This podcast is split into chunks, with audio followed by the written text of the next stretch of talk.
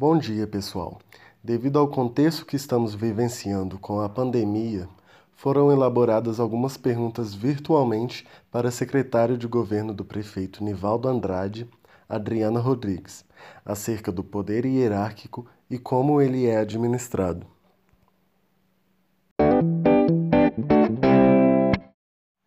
Partindo da ideia que o controle hierárquico é irrestrito, permanente e automático, não sendo necessária lei que expressamente o preveja, como esse poder é exercido pelo prefeito Nivaldo?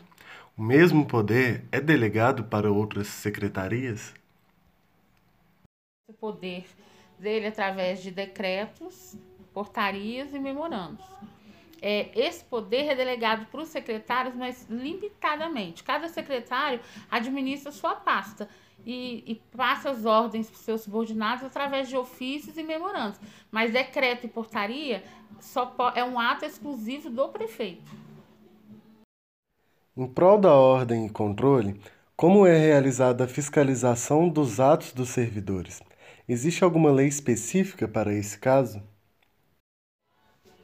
É, para fiscalização dos atos dos servidores, existe o plano de cargos e salários, que ali normatiza o que a, a função de cada servidor é, concursado.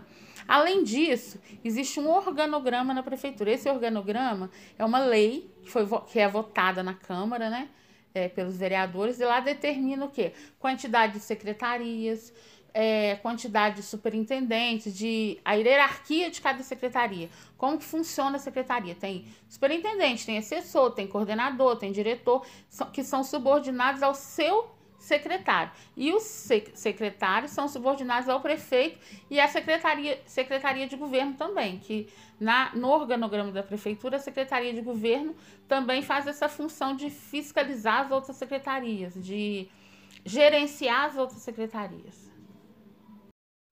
Qual a sanção para o funcionário efetivo e para o funcionário comissionado quando não executarem o que foi solicitado?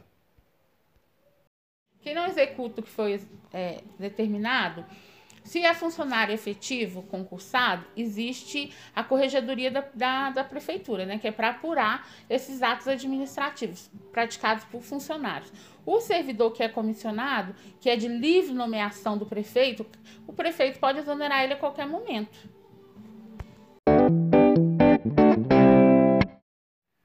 Portanto, nós alunos do Unipitã, da turma de Direito do sétimo período diurno, gostaríamos de agradecer a disponibilidade da senhora Adriana Rodrigues ao estar fazendo a intercessão junto ao nosso prefeito Nivaldo Andrade em responder estes questionamentos, a fim de nos engrandecer com a disciplina de Direito Administrativo ministrada pelo professor mestre Jorge Heleno.